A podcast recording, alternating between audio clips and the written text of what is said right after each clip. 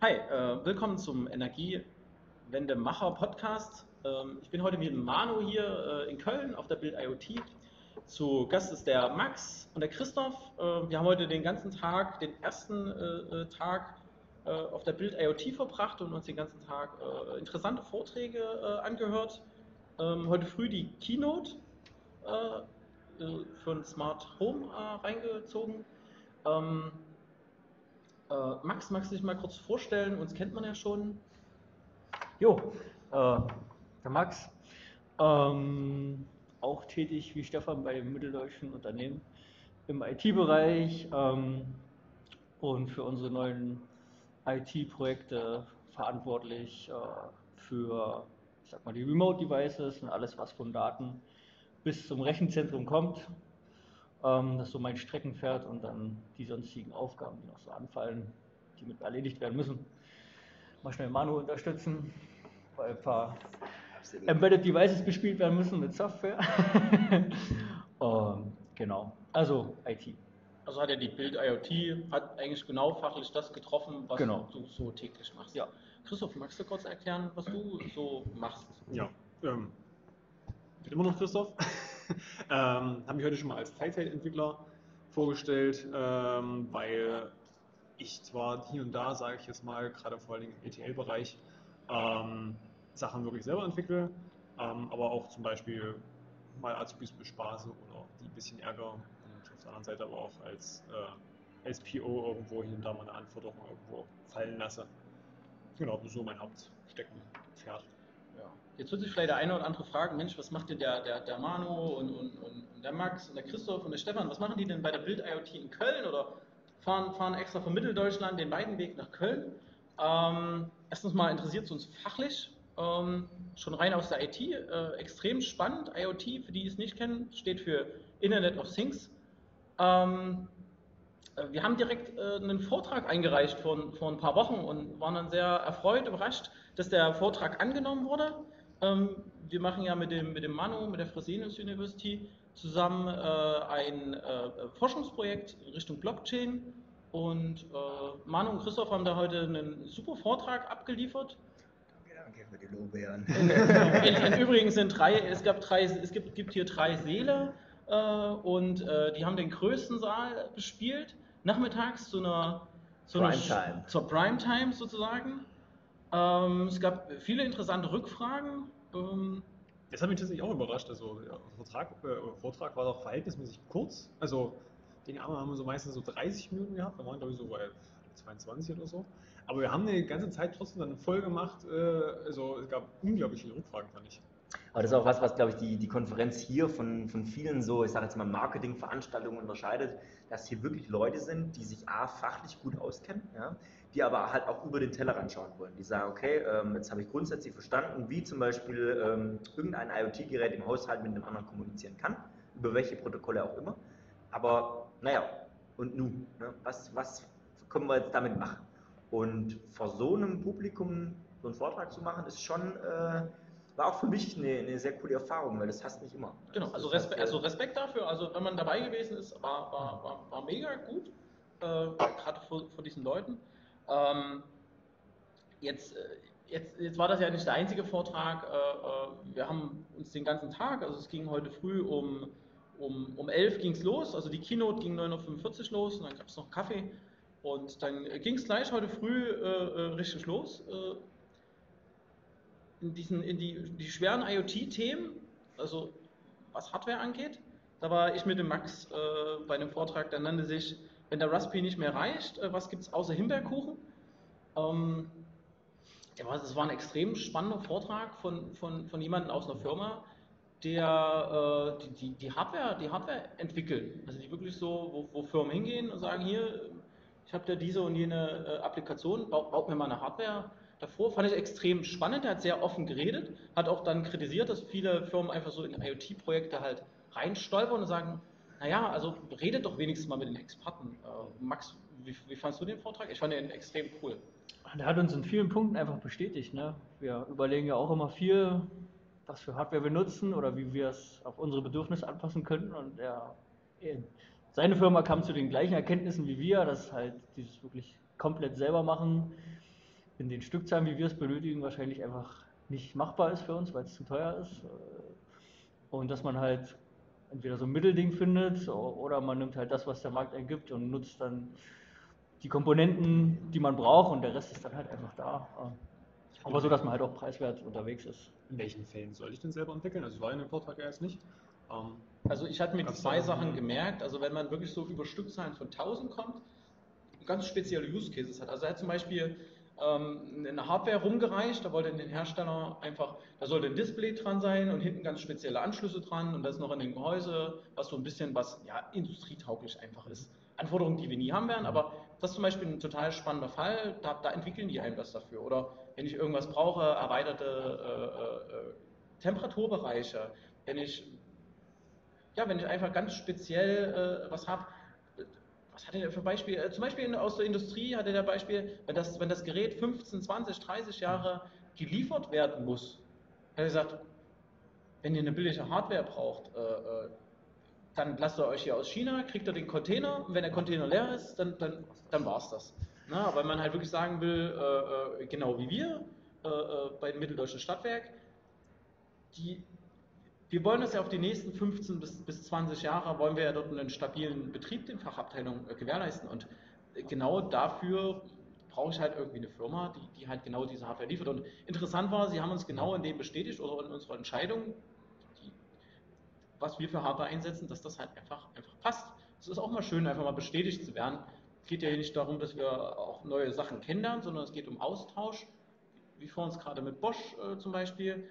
Ähm, es geht auch darum, bestätigt werden, cool, wir sind auf dem richtigen Weg. Also dafür ist eine Konferenz extrem, extrem wertvoll. Das hat auch, finde ich, eine ganz spannende Verbindung zu dem äh, Vortrag später irgendwann, wo es dann halt tatsächlich um diese, diese Containerisierung von, von, von, von, von Software im IoT-Bereich Ja, lass so, uns, ne? lass uns, lass uns einfach mal die, den, den Oh. Tag einfach mal so durchgehen. Weil das quasi genau das Gegenmodell ist. Ja, ja, genau, genau. Was mache ich, wenn ich nicht eigene Hardware einsetzen möchte? Also ich will noch ganz kurz was zu dem Vortrag sagen. Ich fand auch sehr gut, er hat auch so mal noch ein bisschen an diesen gesunden Menschenverstand auch appelliert, ne, was darum geht, wie ich meine Hardware designen sollte oder was ich denn wirklich will. Ne. Es ging auch so ein bisschen, wie die draußen hängen muss und braucht man denn da wirklich einen Bildschirm, weil die Sonneneinstrahlung oder Ozon zerstört ja einfach alles und dann einfach auch mal sagen, wenn jemand einen Bildschirm will, kannst du das vielleicht, vielleicht anders umsetzen, damit man halt so anfällige Komponenten einfach weglassen kann, das vereinfachen kann und somit halt sich auch ein bisschen Stress einfach im Nachhinein mit der ganzen Hardware spart. Genau, Mhm. währenddessen, äh, als ich mit Max bei dem Vortrag war, Christoph, du warst bei dem Vortrag Datenanalyse als wichtiger Teil von IoT, Ja. Lessons, Lessons Learned.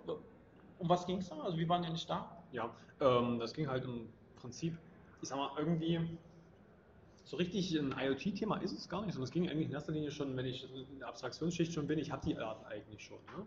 Ähm, das heißt, äh, keine Ahnung, eigentlich zwei Anwendungsfälle. Ähm, irgendjemand hat schon mal äh, sich gedacht, ich brauche die Daten unbedingt und ein Jahr lang oder irgend sowas hat er die mitgemeißelt und stellt dann erst fest, ähm, äh, das sind Daten, die ich gar nicht brauche. Also das sind so, ähm, da ko- kommt irgendein externer Dienstleister und sagt hier, ich, ich im BI-Umfeld sage ich mal, ich werte die für dich aus. Und, ähm, und, und in welchen Fällen sozusagen ähm, kann ich, sage ich jetzt mal, wirklich noch was mit den Daten anfangen. Ne? Und ähm, das Spannende an der ganzen Geschichte war eigentlich zu sagen, es, äh, es ist wirklich das Wichtigste, dass man sich im Vorhinein, wenn man jetzt gerade jetzt anfängt, Daten aufzunehmen, klar wird, wofür brauche ich die Daten und ähm, wirklich zu validieren mit der Realität, wenn ich da jetzt Auswertungen draus mache, ähm, keine Ahnung, mit Erfahrung zum Beispiel von irgendeinem Maschinenführer oder sowas. Ne? Ähm, der weiß ganz natürlich von sich aus, ähm, wann seine Maschine kaputt geht. Der hört das einfach. Der hat 20 Jahre Berufserfahrung oder mehr. Und ähm, es ist nicht geholfen, dass ich dann irgendwie mit irgendeiner Datenanalyse irgendwie 10 Minuten später sage, hey, du, deine Maschine geht gleich kaputt. Ja, Das weiß der schon. Es ist kein Mehrwert sozusagen. Ne? Äh, also das heißt, ich, ich brauche eine ganze Menge, und das ist halt äh, die, die, die, die Konklusion des Ganzen gewesen, um äh, überhaupt mit diesen Auswertungen dann im Endeffekt auch wirklich einen Nutzen zu haben. Also von mir aus, dass ich schon bei dem Maschinenführer stehe und sage, hier, dieses Teil habe ich in der Hand, ich weiß, dass das die nächsten zwei Tage bei dir kaputt gehen wird. Ähm, dann hast du einen Mehrwert. Also dann bringt das was und dann ist auch Akzeptanz da. Und ging es nur um Predictive Maintenance? Also, äh, Es war ein großer Teil davon. Also ich glaube, es ging nicht nur darum, aber das waren so die plastischsten Beispiele, sage ich jetzt mal, weil ähm, es gab noch den zweiten Teil, aber ist noch nicht tiefer darauf äh, eingegangen, ähm, dass ich wirklich datengetriebene Geschäftsmodelle irgendwo baue. Also sagen wir mal, ganz grob gesagt, sowas wie Facebook. Ne? Ich meine, ähm, deren Modell basiert komplett auf, äh, auf deren Geschäftsdaten. Ne? Das heißt, ich optimiere nicht nur mein Geschäftsmodell ähm, basierend auf den Daten, sondern ich, das ist mein Geschäftsmodell. Ähm, da ist aber nicht näher drauf reingegangen. Es ging eigentlich immer um, eher um, um Maintenance, zu sagen, okay, äh, ich, ich, will halt irgendwie dafür sorgen, dass äh, mein jetziger Geschäftsprozess besser läuft. So. wie validiere ich, dass es auch tatsächlich danach passiert? Gut, das ist ja das meiste. Die meisten Vorträge gingen 45 Minuten. Ja, also klar. da kann man, da ist noch 10 Minuten Fragen stellen und ja, ein Thema in, in einer halben Stunde erschöpfend äh, zu, zu, beantworten, ist halt schwierig. Genau. Ähm, genau, äh, ab mittags äh, war ich mit Max äh, bei Lektionen aus fünf Jahren Enterprise MQTT äh, Deployments. Ähm, da war auch viel, viel Erfahrung. Ähm, da war der Lead of Support von ähm, äh, Hive MQ, ähm, war da, hat er aus, einfach aus, aus, aus großen Projekten von seiner Erfahrung berichtet. Tief ins Detail konnte er halt nicht gehen, aber hat gesagt, okay, es waren, es sind mehrere hunderttausend Autos gewesen. Ähm, also wird es irgendein großer deutscher Hersteller gewesen sein. Ähm, und der MQTT-Broker, für Leute, die es jetzt zu viel IT ist, es geht halt einfach darum, die Autos schicken Nachrichten und äh, wie es denen geht, wo sie gerade sind, ähm, was der Nutzer gerade mit den Autos macht. Und das ist ein System, was diese ganzen, ganzen, ganzen vielen Nachrichten, diese Millionen von Nachrichten verarbeiten kann für Datenanalyse, Speicherung äh, und so weiter. Ähm, er hat sich immer wieder bei seinen Beispielen auf dieses, darauf bezogen. War auch wieder für uns extrem spannend, weil wir halt auch mit MQTT arbeiten als Message Broker. Das ist derzeit die aktuelle Technologie im, Internet der Dinge. Ähm, Max, wie, wie, fandst du das, den Vortrag? Ähm, ja, aufgrund der Tatsache, dass wir auch mit der Technologie arbeiten, auch sehr interessant. Er hat auch ein paar Sachen angesprochen, wo wir schon drüber stolpert sind. Also Nachrichten, Acknowledgement, ist die angekommen und auch so die Verschlüsselung der Daten, wo wir uns auch schon mal drüber Gedanken gemacht haben. Und was dann natürlich auch in Zukunft noch kommt, ne, wenn wir mehr Geräte im Feld haben, die kommunizieren, die Masse an Nachrichten steigt, ähm, man muss das ausfallsicher bekommen, man muss das clustern, man muss einfach die ganzen Daten verarbeiten können, die da auch reinkommen. Und auch so nachgelagerte Systeme, die sich auf die Geschwindigkeit des, äh, des äh, Datenverarbeiten oder des, der Verarbeitung der Nachrichten auswirken können, dass man sowas einfach mit im Auge behalten muss und dass es nicht nur der Message Broker an sich ist, der dort Leistungen verbringen muss, sondern auch die Drittkomponenten, die da dranhängen. Das war schon guter Input, sage ich mal, dass wir in Zukunft auch schon wissen, wo wir ein Auge mit drauf halten müssen, ähm, äh, woran es haken kann. Nö, war gut. Ja, fand, fand ich halt auch gut, ne? weil einfach mal, wann, wann hat, hat man mal die Möglichkeit, dass, dass jemand aus einem Support von den Unternehmen, äh, die das zur Verfügung stellen, wann hat man schon mal, dass die wirklich so sagen, hm, Projekte äh, tauchen da, da, da die Probleme auf. Und der, ist jetzt nicht, der hat uns nicht mit Details verschüttet, sondern wirklich so diese drei, vier Punkte, wo man darauf achten sollte, wo wirklich so äh, äh die Showstopper einfach sind bei, bei solchen Projekten. Ähm, ja, der Christoph war in der Zeit wieder bei einem anderen Vortrag. ähm, unsere abenteuerliche Reise von äh, Batch-Verarbeitung zu, zu Streaming mit Spark, wahrscheinlich Apache Spark, oder? Ja, ja, genau, genau, genau. Um, ich muss sagen, der Vortrag, doch so nachgegangen gesehen, würde ich sagen, ist der, sag ich mal, spannendste Vortrag mit gewesen, ähm, weil es irgendwie so ein bisschen eine Alternativtechnik beschreibt, wie wir sie gerade verwenden. Also ähm, erstmal ging es halt grundsätzlich darum, ähm, ja, was man halt häufig so hat. Man hat irgendwie einen riesengroßen Datenpool irgendwo, ne, von mir aus jetzt auch in dem Fall von IoT-Devices irgendwelche Daten eingesammelt. Könnte aber auch ein, ein beliebiges Backend-System sein. Ich will daraus KPIs ableiten zum Beispiel. Ähm, das heißt, äh, häufig aggregiere ich die über den Tag und dann läuft irgendwann so, weiß ich nicht, in der Nacht oder um drei oder was, so ein riesengroßer Batch-Job. Der, der sorgt für richtig ordentlich Last auf der Maschine ne? und äh, ich habe sozusagen tagesaktuell Daten. Ne? Und äh, dort war halt jetzt die Herausforderung, ähm, dass es einfach Neuanforderungen gab. Sie möchten gerne aktuellere Daten haben, also möglichst Echtzeit, wie man das immer so schön sagt. Ähm, das heißt, dem Batjob bin ich da einfach nicht mehr up to date. Und ähm, das heißt, die Idee war halt, okay, wir, wir streamen die Daten komplett live rein. Also wenn die sofort ankommen, dann werden wir die irgendwie versuchen zu transformieren, sodass die in unsere Datenformate reinpassen dass man wirklich tagesaktuell die KPIs dann auch wirklich äh, direkt live dem, ich weiß jetzt gar nicht, ob es Management war, aber irgendwie den Leuten, die es brauchen, zur Verfügung zu stellen. Ähm, Da habe ich viel gelernt, weil Essen war mir Apache Spark so gar nicht so auf dem Schirm, muss ich sagen. Äh, lustigerweise, ich habe noch nicht so ganz verstanden, das werde ich wahrscheinlich im Nachgang mal ein bisschen noch erörtern, äh, wo der Unterschied jetzt konkret zum Beispiel zu ähnlichen Sachen ist wie äh, Pentao, weil gefühlt, was sie so erzählt haben, macht Spark auch nichts anderes als eine Transformation ähm, und hat auch diverse Konnektoren zu Kafka ähm, etc. pp., also was wir halt auch aktuell verwenden. Und ähm, es sind sehr, sehr viele Parallelen, die ich noch nicht verstehe, weil es ja effektiv ist. So, also, gehört irgendwie ja zusammen. Ähm, das heißt, äh, Herausforderungen hatten sie zum Beispiel darin, dass aber ähm, Apache Spark keinen direkten Konnektor hat zu MQTT. Das heißt, die haben lustigerweise auch, man erkennt irgendwie immer so viele Technologien, die wir auch verwenden. Äh, die haben also ihre MQTT-Nachrichten äh, in Kafka geschmissen. Äh, dafür gab es einen öffentlichen Konnektor. Ähm, genau, und die, haben relativ viele Fallstricke noch berücksichtigt, sage ich jetzt mal, die ich nicht alle noch erklären kann, ähm, wo man wirklich drauf aufpassen soll. Zum Beispiel, theoretisch gibt es eine garantierte ähm, 1 zu 1 Nachrichtversand von diesem Apache Spark, also wirklich, wenn ich einen Stream durchgehe, dass der auch noch einmal abgearbeitet wird und dass, wenn er fertig ist, wirklich überall noch einmal die Nachricht drin ist. Ähm, theopraktisch ist es aber interessant, wenn ich zum, wenn zum Beispiel der Kafka-Server die Nachricht ablehnt oder er sie einfach nicht, weil er gerade nicht verfügbar ist, nicht aufnimmt, ähm, sie aber trotzdem angekommen ist, nur dass der Apache Spark nicht mitbekommen hat, ähm, dann macht er diesen kleinen Zyklus nochmal dann habe ich auch mal Dupletten drin. Ähm, das sind so Sachen, okay, das, das, kriegt man tatsächlich dann erst beim äh, wirklichen Ausprobieren raus, weil erstmal grundsätzlich klingen die Technologien halt sind wunderbar zusammen kompatibel. Ähm, aber sowas muss man halt dann beachten. Ne? waren relativ viele Learnings, die die, glaube ich, äh, an der Stelle gemacht haben. Und die man wahrscheinlich auch macht, wenn man sie selber einsetzt. Aber schön, dass, dass, dass, dass andere die gleichen Probleme haben und dann die gleichen Lösungspattern haben, ähm, die ja. wir auch natürlich haben. Ja. Und ähm, ja, die für uns vielleicht teilweise schon gelöst haben, hoffe ich. Ähm, ich glaube, das waren die richtigen Impulse. Ja, dann äh, äh, nach diesen Vorträgen äh, waren wir alle zusammen bei dem gleichen Vortrag ähm, viele kennen, kennen Docker aus dem, aus dem Serverumfeld. Ähm, das ist so State of the Art, Kubernetes und äh, es gibt immer aktivere Bestrebungen, auch im Embedded-Umfeld halt Container-Technologien äh, zu nutzen, um auf kleinen äh, IoT-Devices auch Docker zu verwenden. Und äh, ich, ich, ich finde, ich finde der, der da vorgetragen hat, hat das perfekt hinbekommen, äh, diese naja, dass, dass, dass diese Container-Technologie auf solchen IoT-Devices. Oh, jetzt kommt hier gerade jemand rein. Also nicht weiter stören lassen, wenn Hintergrundgeräusch ähm, dass, so dass auf IT-Devices auch Container eine Daseinsberechtigung haben.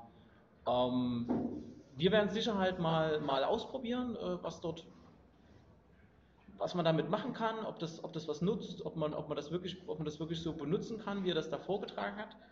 Ähm, für die Frage an, an Max, wie, wie, wie, fandest du das? Ist eine gute Frage. ich, ich glaube, du hast es sehr, sehr kritisch gesehen, weil du den, ja, den Vorteil genau. nicht so ganz gesehen hast. Ich glaube, ja, ich, ich, ich, bin mir auch noch nicht so ganz so, so, so sicher. War ein guter Vortrag. Genau, es war auf jeden Fall ein guter Vortrag, aber ich bin halt auch immer noch am Grübeln und ich glaube, ich brauche da einfach noch ein bisschen Zeit.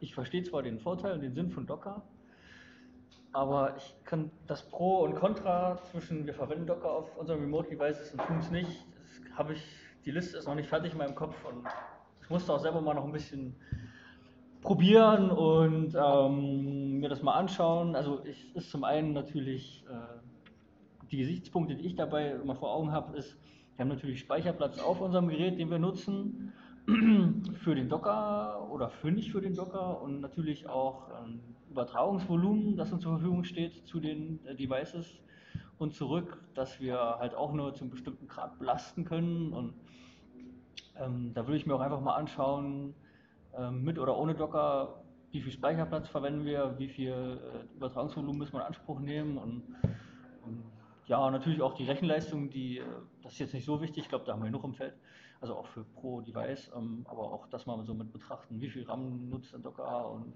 wenn wir unseren Code in einem Docker-Container deployen. Und auch ein wichtiger Punkt war, ähm, was er heute auch angesprochen hat, ist natürlich das Ansprechen aus einem Docker-Container der ähm, IOs, also auch der seriellen Schnittstelle, die wir haben oder sonstigen IOs, die uns an dem Gerät zur Verfügung stehen. Das äh, ist ja nicht ganz so, doch vielleicht trivial, aber man muss es wissen, wie es geht, sage ich mal, oder man muss äh, ja. Das, das, das, das, große, also, also das große, das große Pro, was halt einfach war, ist, äh, äh, Docker, Docker-Container äh, sind halt äh, bei, im Serverbetrieb völlig, völlig selbstverständlich Hm. und das Know-how kann man natürlich äh, im IoT-Umfeld auf jeden Fall gut nutzen. Ähm, mir war jetzt auch noch nicht so ganz klar, das kommt dann eher beim Probieren, ob das noch, also ob es einen riesengroßen Vorteil halt einfach im Betrieb, Stabilität gibt.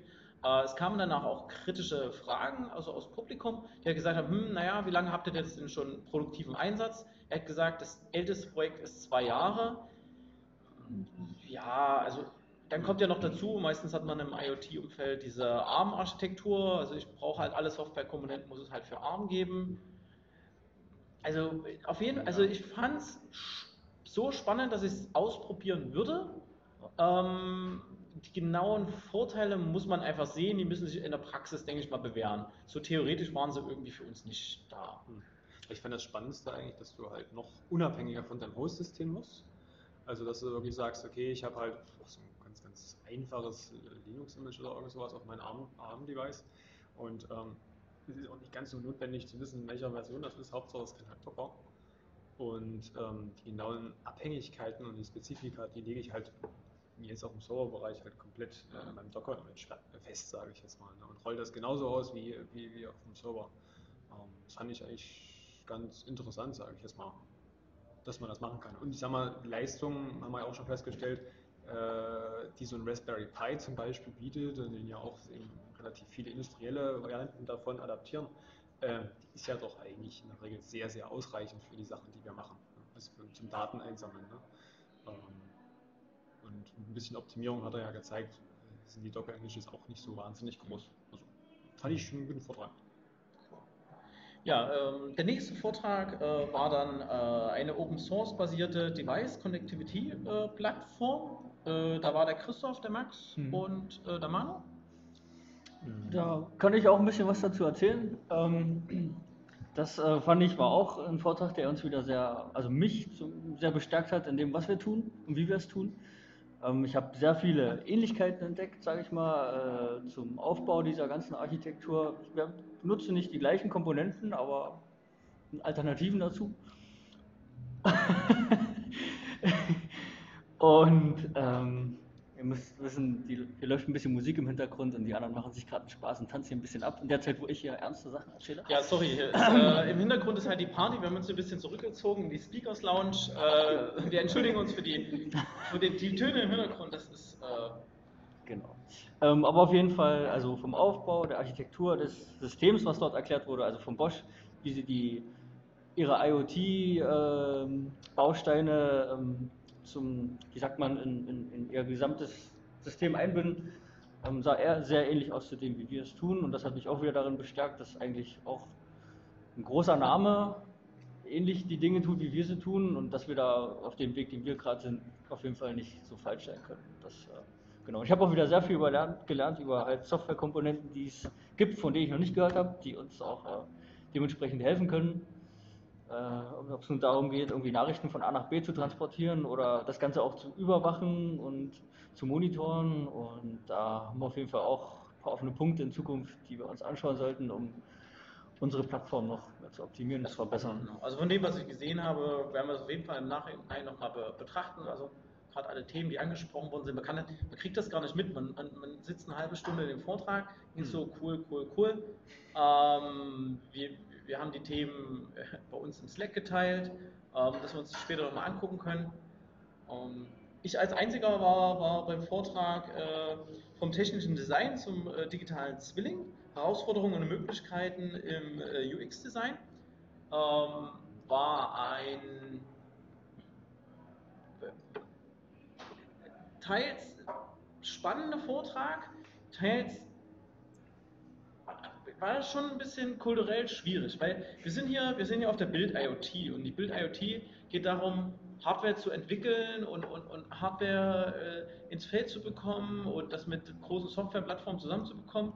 und da erzählt dort jemand erstmal 20 Minuten was über UX und äh, erzählt erstmal darüber, ja, und Produkte, und man muss sich wohlfühlen und aber am, so zum Ende hin richtig gut den Bogen bekommen, äh, wo dann die, die Entwicklerin übernommen hat, äh, dass das ja alles extrem wichtig ist. Und ich glaube, am Anfang, die, die ganzen Entwickler, die tuschelten halt einfach so und am Ende wurde es dann halt ruhig und ich glaube, viele Entwickler haben das so gesehen, okay, der Nabel der Welt ist halt nicht die, die, die Hardware, der da ist oder die Plattform oder irgendwas.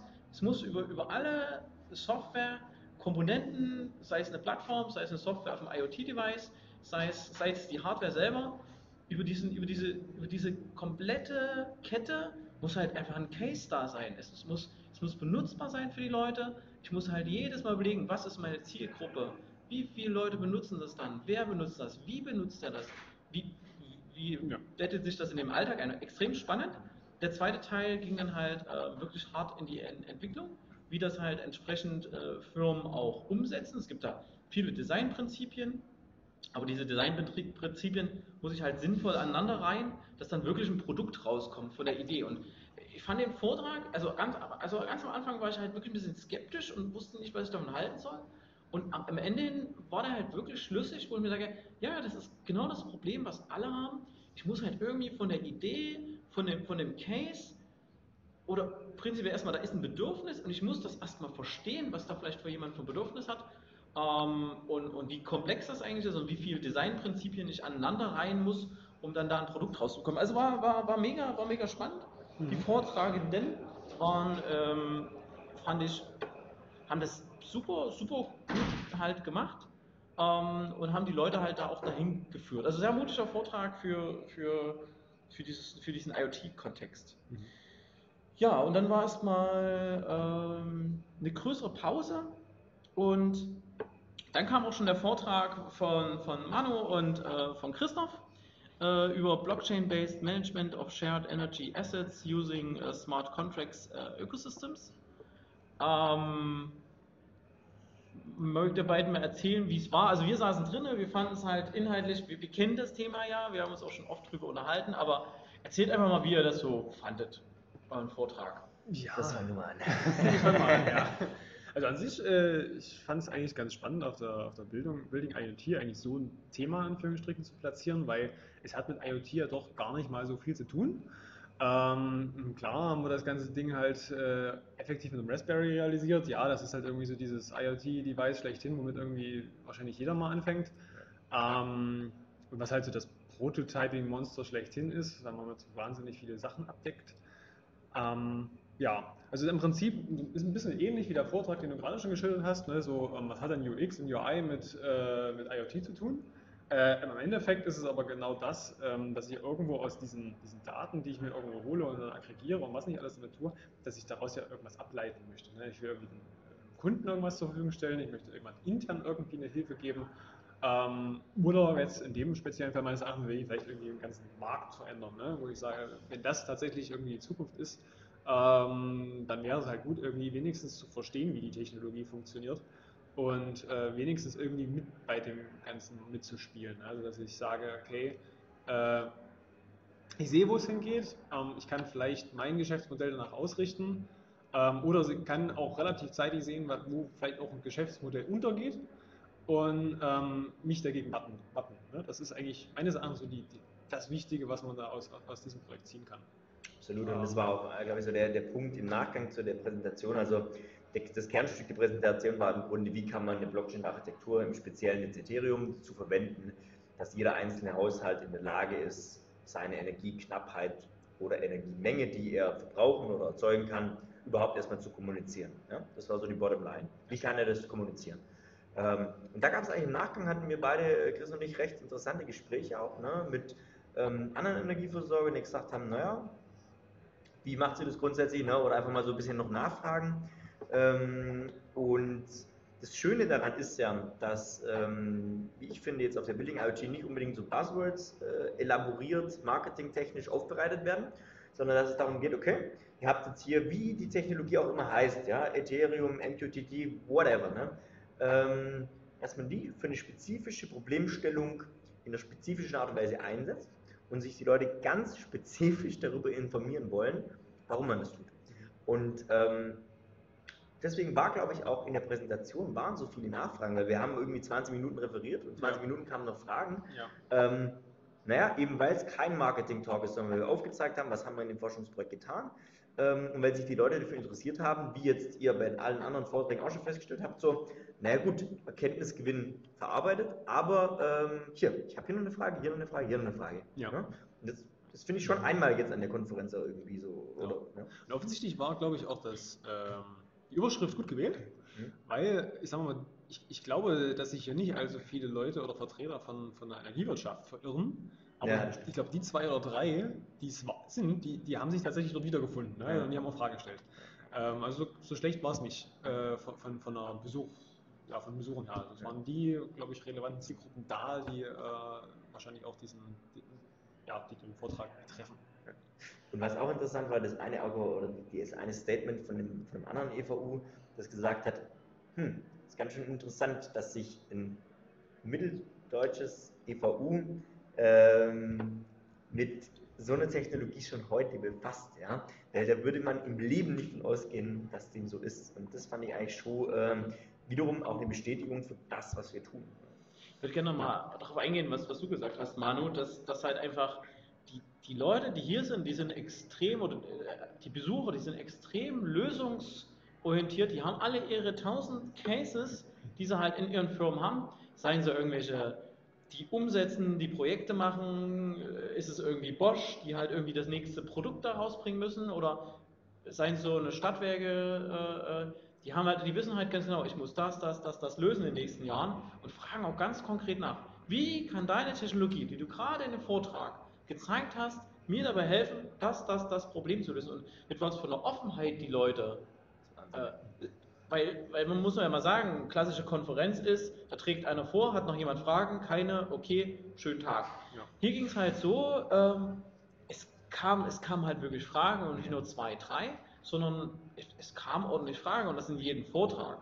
Ähm, erstens mal wirklich an die Veranstalter, großes Lob, dass diese Vorträge so gut selektiert sind und, und zweitens mal, dass sie halt auch so wirklich so sehr homogen äh, sind und, und auch die, die, die Gruppen waren gut verteilt, also es war jetzt nicht so, es waren parallel immer drei Vorträge, gut, wir haben uns auch eingeteilt, aber Mhm. es war immer so, dass die, die Se- Seele schön ausgelastet waren und Erzähl. ja, also es war, war mega gut.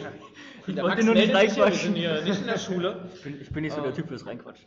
Okay. Ähm, ich wollte nur mal sagen, obwohl ich das Thema ja schon kenne, ne, war ich trotzdem begeistert von eurem Vortrag. Das hat Spaß gemacht zuzuhören. Und obwohl jetzt anscheinend auch EVUs da waren, ähm, ich bin der Meinung, man kann nicht ausgehen von dem Publikum, das hier rumläuft, dass die wirklich so tief in der Energiewirtschaft stecken. Ne? Nee. Und ihr habt das aber wirklich gut rübergebracht, auch wenn man nicht viel Ahnung hat von Energiewirtschaft, dass man sich das anhören konnte und verstanden hat, was da eigentlich passiert. Ne? Also für die Leute, die sich das vielleicht im Nachhinein, das wurde ja gefilmt, glaube ich, wenn man sich das nochmal angucken kann, also selbst wenn man nicht viel Ahnung hat, wie der Strom von A nach B kommt oder wie das bilanziell funktioniert, kann man sich das angucken und versteht trotzdem, was ihr sagen wolltet. Das war, fand ich gut. Auf das Video bin ich tatsächlich auch mal gespannt, ob ich es noch verstehe, wenn es mir der Manu erklärt. Nee, aber das ist auch was, äh, was äh, Stefan auch vorher schon genannt hat. Ne? Es ist eben nicht so, dass du nur dann irgendwie, ähm, klar gibt es hier viele Nerds, die irgendwelche Fachbegriffe irgendwo reinwerfen und die anderen Nerds verstehen das dann auch, ja. Ähm, aber es ist schon so, dass das, um ein Produkt aus einer Technologie zu machen, da gehört eben weit mehr dazu als irgendeine Verknüpfung von technologischen Services oder was auch immer. Ja? Und das du ja auch, also es muss einfach verständlich sein. Das muss im Grunde für jeden greifbar sein. So, egal, ob es jetzt ein energiewirtschaftliches Thema ist oder was auch immer. Ja? Das muss greifbar sein. So, ah, so funktioniert das. Cool. Das, das, das, war ja, das war ja auch äh, bei vielen Sachen, du merkst einfach den Business-Kontext, der einfach da ist. Ne? Hier sind nicht, wie du schon sagst, hier sind nicht irgendwelche Nerds, irgendwelche ITler, sagen, oh, hier, äh, IT-Architekt, wir unterhalten uns jetzt mal, werfen uns gegen die, wir machen Apache, wir nehmen auch das und das. Hier ist kein Krieg der Technologien. Ich glaube, ganz wenige Sachen, wenn es um Technologien ging, dann eher so, was für Erfahrungen haben wir mit dieser Technologie gesammelt? Ne? Und dann, wenn du Entscheidungen in dem Bereich triffst, bitte beachte das, das, das. Also das war mega gut. Ja. Dieser Business-Kontext war immer da. Auch wirklich immer dieser Appell, wenn du in dich in diesem Bereich tunnelst, wenn du damit Geld verdienen willst, wenn du da ein Produkt entwickelst, da, da, da, such dir Experten, das, das, das, beschäftige dich selber damit. Ähm, also das, das, das ist halt gut, dass du halt wirklich so Technologie, Technologie ist immer noch dominierend, das, das ohne, ohne Frage, aber du hast immer den Business-Kontext trotzdem noch mit, ne? dass es am Ende um, ja, dass es nur so ein kleiner Teil ist. Ja, und tro- trotz dessen man einige Vorträge hatte, die, sag ich mal, sponsored sind, also die halt tatsächlich von irgendwelchen, äh, äh, wahrscheinlich Beratern oder irgend sowas dann äh, äh, vorgetragen werden. Ich hatte nicht das Gefühl, dass sie unbedingt jetzt irgendwie darauf auszielen, irgendwas zu verkaufen. Also sagen, okay, ihr müsst jetzt irgendwie unsere, damit wir das und das Problem lösen, dann müsst ihr halt mal eine Plattform oder irgendwas mieten. Oder, war eigentlich nie, sondern es war immer eher so lösungsorientiert, was, was äh, kann ich jemandem vielleicht als äh, Hilfestellung, Tipps geben, äh, wie man das selber machen kann. Genau, und dann haben wir diesen, genau. Ähm, einfach mal weitergehen. Der, der, der letzte Vortrag des, des, des Tages äh, war dann, äh, wie man 50.000 Geräte gegen ihren Willen vernetzt. Ich selber war nicht da. Ähm, Manu, um was ging es da bei dem Vortrag? Das klingt ja schon ein bisschen weird. Das war mega interessant eigentlich. ne? Also wir haben, sowohl Chris als auch ich sind, was auch bei? Nee, ne? Äh, sein können, dass Max sich irgendwo versteckt hat im Publikum und so remote zugeschaut hat. Nee, aber es war tatsächlich so, wir hatten, glaube ich, eine andere Erwartungshaltung. Wir sind davon ausgegangen, ja, da kommen so die Best of, ne? 50.000 Geräte.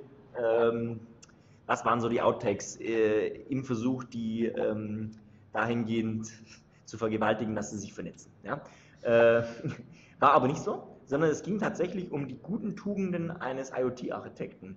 Äh, die beiden Referenten haben fünf Tugenden aufgezählt, ich bringe sie gerade nochmal zusammen. Ähm, Sorge Bescheidenheit dabei. Und Vorsicht, Vorsicht. ähm, Durchhaltewillen oder sowas in der Richtung. Also es war interessant, weil man hatte eben diese, diese Tugenden gemünzt auf IoT-Projekte, auf die Erfahrungen, die in IoT-Projekten gesammelt wurden. Das heißt, ähm, naja, zum Beispiel Vorsicht, ne? dass Ja. man dann halt sagt, okay, ich habe vielleicht manchmal nicht nur den bösen Hacker, der am Rande einer Plattform darauf wartet, dass ich einen Fehler mache Ja. oder dass ich irgendwas nicht ausreichend geschützt habe, sondern manchmal habe ich halt auch irgendein Device mit einer fehlerhaften Firmware, die Genau, irgendwie so ein wild gewordenes Device, was tausend Nachrichten irgendwie pro Sekunde absetzt und mir alles voll spammt. genau Keine sowas. Ahnung, hat der Entwickler einen Fehler gemacht. Ahnung. Oder, oder was, ähm, oder bei diesem Durchhaltewillen, zum Schluss kam das glaube ich auch, dass man dann halt sagt, ne, man, man träumt vielleicht manchmal so als IoT-Architekt von einer perfekten Welt, in der es auf der einen Seite Geräte gibt, dann in der Mitte die Plattform, dann die Benutzer, die die Plattform benutzen. Ähm, ja, und dass man dann aber halt oftmals irgendwelche Zusatzservices und, und, und Aufbaustrukturen benötigt, um eben genau das sicherzustellen, um zu sagen, naja, ist denn überhaupt das Gerät noch verbunden? Falls nicht, wie kann ich es wieder verbinden? Naja. Und Update-Struktur und weil da kennst du dich noch besser aus. Ne? Ja, das ist genau die Erfahrung, die wir halt auch machen. Ne? Das, das ist dieses eigentliche Programm oder die eigentliche Applikation, um das Problem zu lösen, echt gefühlt 30 Codezeilen sind. Ne? Aber das drumherum, um das sicherzustellen, dass das auch so funktioniert und dass ich auch mitbekomme, wenn etwas nicht mehr funktioniert, also das Monitoring, die ganze, sag ich mal, äh, Test- oder Produktivumgebung aufzustellen, ähm, dass wirklich auch äh, ein Deployment, weiß ich nicht, garantiert an 1000 Devices gelingt, ne? dass das einfach der größte Teil eigentlich drumherum ist. Äh, und das bisschen Applikationsentwicklung ist eigentlich in dem Teil meistens gar nicht mehr so, so, so, immens. Ne? Das ist ja wirklich so, ich meine, die Erfahrung, eines sage ich jetzt mal, unserer wichtigsten Mitarbeiter ist ja halt auch immer, der dann irgendwann mal die, den Finger in die Wunde steckt und sagt, was ist mit dem Betrieb? und alle gucken sich erstmal mit glasigen Augen an. Ja, Bet- Betrieb, Betrieb ist immer spannend. Also ich fand, ich fand das Ja. jetzt, ich fand äh, jetzt extrem Bescheidenheit, weil ich halt auch glaube, wir sind im Prototyping oder im, im, wenn wir eine Idee entwickeln, sind wir immer ganz, ganz, ganz schnell dabei, äh, uns fancy Ideen auszudenken. Aber es ist schon relativ schwierig in so einem mittelgroßen Unternehmen äh, eine wirklich stabile IoT-Anwendung, selbst mit einem relativ einfachen Case auf die Beine zu stellen, wo ich einfach sage, okay, ich habe hier eine Applikation, die redet irgendwie Modbus über RS485 und dann haben wir da irgendwie ein industrietaugliches Device und äh, ein, zwei, drei Dienste und ein Monitoring und alles ist schön. Ja. Aber ich sage mal so, das ist in einer Woche umgesetzt mit einem Raspberry Pi. Äh, So ein Prototyping ist in drei, vier, fünf Tagen gegessen. Aber das dann wirklich auf die, auf die Beine zu stellen, das dauert halt einfach Monate. Und dann kommt noch jemand und sagt, hey, Jungs, ihr müsst das auch betreiben und wo sind eure SLAs? Ja. Und eigentlich, wa- was ist denn jetzt hier, ihr braucht das auch noch produktiv und ich will noch dies und das und jenes haben. Ja, Das, ist, das ist, das raubt natürlich auch so ein bisschen diesen innovativen Geist. Ähm, ich ich finde es schade, dass ich nicht da war als äh, IoT-Architekt. Ja, war tatsächlich. Ähm, weil, weil, ja, weil, weil in meiner Brust mal zwei Herzen schlagen. Auf der einen Seite IoT-Architekt, der sagt so, das muss tausend Jahre laufen und super zuverlässig sein und, und möglichst alles einfach. Auf der anderen Seite halt auch aus dem Innovationsmanagement extrem getrieben und sagen, ja, aber wir wollen halt hier die fancy Technologien, die möglichst erst cool, was das kommt morgen raus, das wollen wir heute schon einsetzen. Mhm. Und äh, äh, Beta-Status ist schon Legacy, also äh, dass man halt sagt, ja, wir, alles was so Alpha-Status hat, das Mhm. setzen wir jetzt produktiv. Ja. Und das ist immer natürlich dieser riesengroße, dieser riesengroße Kampf, deshalb wirklich, ja, äh, Bescheidenheit. Ähm, Genau, das, ist halt auch noch sehr interessant, fand ich jetzt im Bezug, sage ich jetzt mal, zu dem Vortrag von Bosch mit deren, sag ich mal, Open Source Plattform sehr interessant, äh, weil die sich so ein bisschen gegenseitig widersprechen. Ne? Also Bosch will das ja so, so, eine, so ein wirklich großes Framework schaffen, wo, wo alles eigentlich erschlagen ist mit drin. Wenn ich sage, ich möchte das tun, äh, dann sagen die hier, das ist mein Framework, das ist dann irgendwann, glaube ich, auch im Mai oder sowas, in Version 1.0 oder sowas, da kann ich das wirklich dann Anführungsstrichen wirklich ordentlich verwenden, da gibt es eine, eine richtige ordentliche Versionierung und haben dann irgendwie natürlich, ich weiß nicht, ob es eine Apache-Lizenz oder was, was man da kriegt, habe ich nicht so genau mitgeschnitten. Ähm, aber es widerspricht so ein bisschen dem letzten Vortrag, wir sagen, halt es so einfach wie möglich. Ne? Ähm, versuche wirklich, bevor du eine neue Technologie testest und einführst, zu prüfen, ob du die wirklich brauchst und ob du das mit anderen Sachen erschlagen kannst, weil du bist nicht Netflix. Ja, das fand ich sehr, sehr, sehr interessant. Ne? Du brauchst nicht 25 Technologien, vielleicht reichen dir zwei davon. Ne? Ähm, denn auch die größten Player am Markt sind schon gescheitert. Also Sachen, alle Beispiele, ja, wir hatten alle unsere bisherigen IoT-Projekte auf dem einen aufgebaut. Mir fällt jetzt nicht mehr ein, was es war. Was nicht Spark war Vor, nicht? Vorläufer von Spark, ne? Vorläufer von Spark war es, glaube ich. Und ähm, dann wurde der abgekündigt 2017. Ja, also da gibt es keine Updates mehr, nichts. Kannst natürlich noch so verwenden, wie es jetzt aktuell ist, aber irgendwann wird es da Sicherheitslücken geben, die nicht mehr geschlossen sind, oder geschlossen werden. Und gerade bei so, so einem großen Player wie Bosch habe ich, sehe ich die Gefahr, dass das tatsächlich auch passieren kann. Ne? Natürlich werden die, solange die das selber brauchen, werden die das weiterentwickeln. Mit ein bisschen Glück wird sich äh, eine, Community entwickeln, die mitmachen, weil es ist Open Source, also man könnte sich jederzeit beteiligen. Aber es kann auch passieren, dass Bosch irgendwann nach ein, zwei Jahren feststellt, ähm, das war jetzt doch nicht der Weisheit letzter Schluss, wir stampfen das ganze Projekt ein. Ähm, ja, und dann hat man von den Einzelkomponenten aber keine Ahnung. Man hat halt dieses komplett, komplett Framework genommen, ne? aber eigentlich müsste man jetzt umstellen, sagen, ich muss mich mit MQTT beschäftigen, irgendwie mit Kafka und den ganzen Kram, äh, weil bisher hat das alles das Framework für mich wir haben fand ich so ein bisschen konträr teilweise, aber heißt ja nicht, dass irgendwas davon falsch sein muss. Wir haben uns ja vor dem Podcast ja gerade noch mit Bosch unterhalten bei einem Bier und äh, haben denen so grob erklärt, in welche Richtung wir eigentlich gehen. Dass wir sagen, okay, wenig, wenig Komponenten, wenig Abhängigkeiten, einfach verstehbar und da, da kam halt Zustimmung. Dann haben wir gesagt, okay, äh, klar, wenn, der, wenn, wenn die Cases erstmal total klein sind und man, keine Ahnung, nicht 100.000 äh, IoT-Devices hat, dann muss ich mir nicht diese fette Bosch-Plattform hinstellen äh, mit einem 24-7-Support in Gold. Ähm, das, das muss einfach nicht sein. Ja. Das ist halt einfach das Spannende, aber das, das haben wir auch schon lustigerweise in den vorigen Podcasts, als es um Strategie ging, äh, hatten wir das, dass es die Antworten heute gar nicht mehr äh, gibt. Ne? Dass es halt wirklich so um, um, um Komplexität geht. Ja. Und die, die muss ich halt irgendwie beherrschen, egal wo. Ähm, ich fand den Tag extrem spannend, die Vorträge. Morgen ist noch ein Tag äh, mit anderen Vorträgen. Ich glaube, da machen wir auch noch einen Podcast drüber. Ähm, ich ich glaube, das ist, ist, ist, für die Leute, ist für die Leute relativ äh, spannend. Ähm, aber allgemein, wie, wie fandet ihr so? Also, ich, ich fand, das Essen war super. Ja, war lecker. war sehr lecker. Kölsch ist ein bisschen klein, ja. Das das Kölsch ist- ein bisschen klein, ja. Klein, ja. Ähm, Wobei auch nicht unlecker. Also, Nee, absolut. Aber sonst in diesem Mediapark, wo wir sind, ähm, schon, schon hübsch. Ja, ist ein super Austausch vor allem. Also das muss man ganz klar sagen. Das ist eines der fundier oder eine der fundiertesten Konferenzen, auf denen ich äh, überhaupt war. Ne? Dass man halt auch äh, hergeht und also auch von den Leuten her, ne? wie wir es jetzt schon mehrmals angesprochen haben. Das ist einfach die ähm, Philosophie ist eben nicht, finde ich übrigens ein cooles Zitat, keine Krieg der Technologie. Ne? Äh, oder man könnte es auch als Technologieagnostiker bezeichnen, die hier rumrennen. Viele haben natürlich ihr, ihren Background und wollen dazu mehr wissen, aber man wird nicht verurteilt, wenn man sagt, hier, man setzt irgendeine Technologie ein. Ähm, auf der Gegenseite wird man aber auch nicht äh, bis ins Bodenlose gehypt und sagt, oh cool, hier, die Technologie, weiß ich gar nichts drüber, aber ich feiere es hart. Ähm, so, das ist eben auch nicht der Fall, Gott sei Dank. Ja? Also es gibt Ja. weder Hype noch äh, eine sehr tiefe Kritik. Ja. Ähm, es sei denn, man redet Quatsch. Und äh, ja, ist schön. Max, du hast gerade die Liste von, Genau. von morgen. So, was sind denn Also- morgen für spannende Sachen? Ich, ich denke, morgen werden wir mal ein bisschen auf den Boden geholt. Themen, die schlechtesten IoT-Produkte und was Entwickler daraus lernen können. Und warum ihr IoT-Projekt scheitern wird. Oh. ähm, nee, morgen wird auch wieder ein sehr interessanter Tag. Hm, Ich sehe schon viele Vorträge, wo wir uns auf jeden Fall auch einsetzen werden, wo wir auch wieder ein bisschen was lernen können, was wir vielleicht noch verbessern können. Oder? Ähm, genau, nehmen morgen noch mit, was wir können und dann können wir auch leider gar nicht bis zum Schluss bleiben, weil unser Flug dann auch schon wieder geht. Genau, perfekt. so, Wir müssen den Podcast schneiden. er wurde hier geschnitten. Okay, cool. Okay, also ich freue mich auch, äh, auch auf morgen. Ich habe vor uns nur mal grob drüber gelesen. Kompletten Themen kenne ich nicht mehr. Ähm, aber äh, ich, ich, ich denke, wird spannend. Ja, die, die Vorträge, wo wir nicht waren heute, ähm, ja, ich glaube, die, werden wir- die werden wir verlinken, oder? Die wird es alle auf YouTube, wie ich hoffe, geben. Also, weil wir die bestimmt uns nochmal im Nachhinein angucken. Ich glaube, das ging viel um Datenanalyse. Es, es gibt LoRaWAN, das Projekt der Bahn.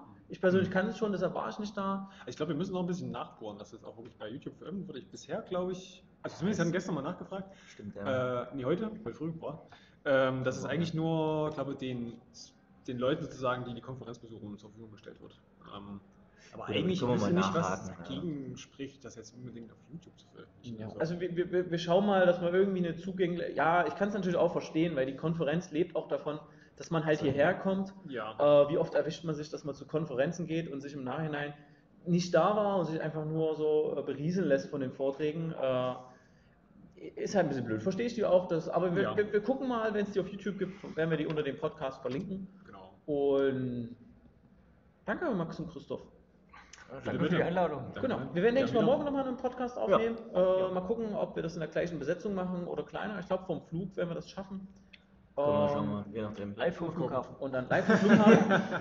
ähm, entschuldigt doch mal die Hintergrundgeräusche, aber hier draußen äh, tobt, tobt die Party äh, zu der Konferenz. Ich glaube, die haben ja auch ganz schön, hier gibt es einen DJ, hier gibt es noch Essen, äh, Kölsch gibt es auch noch genug, gibt auch alko alkoholfreie Getränke. Ähm, also echt eine coole Konferenz und Da werden wir uns Ja. jetzt anschließen. Ja, so ist es. schönen Abend noch. Ciao. Tschüss. Tschüss.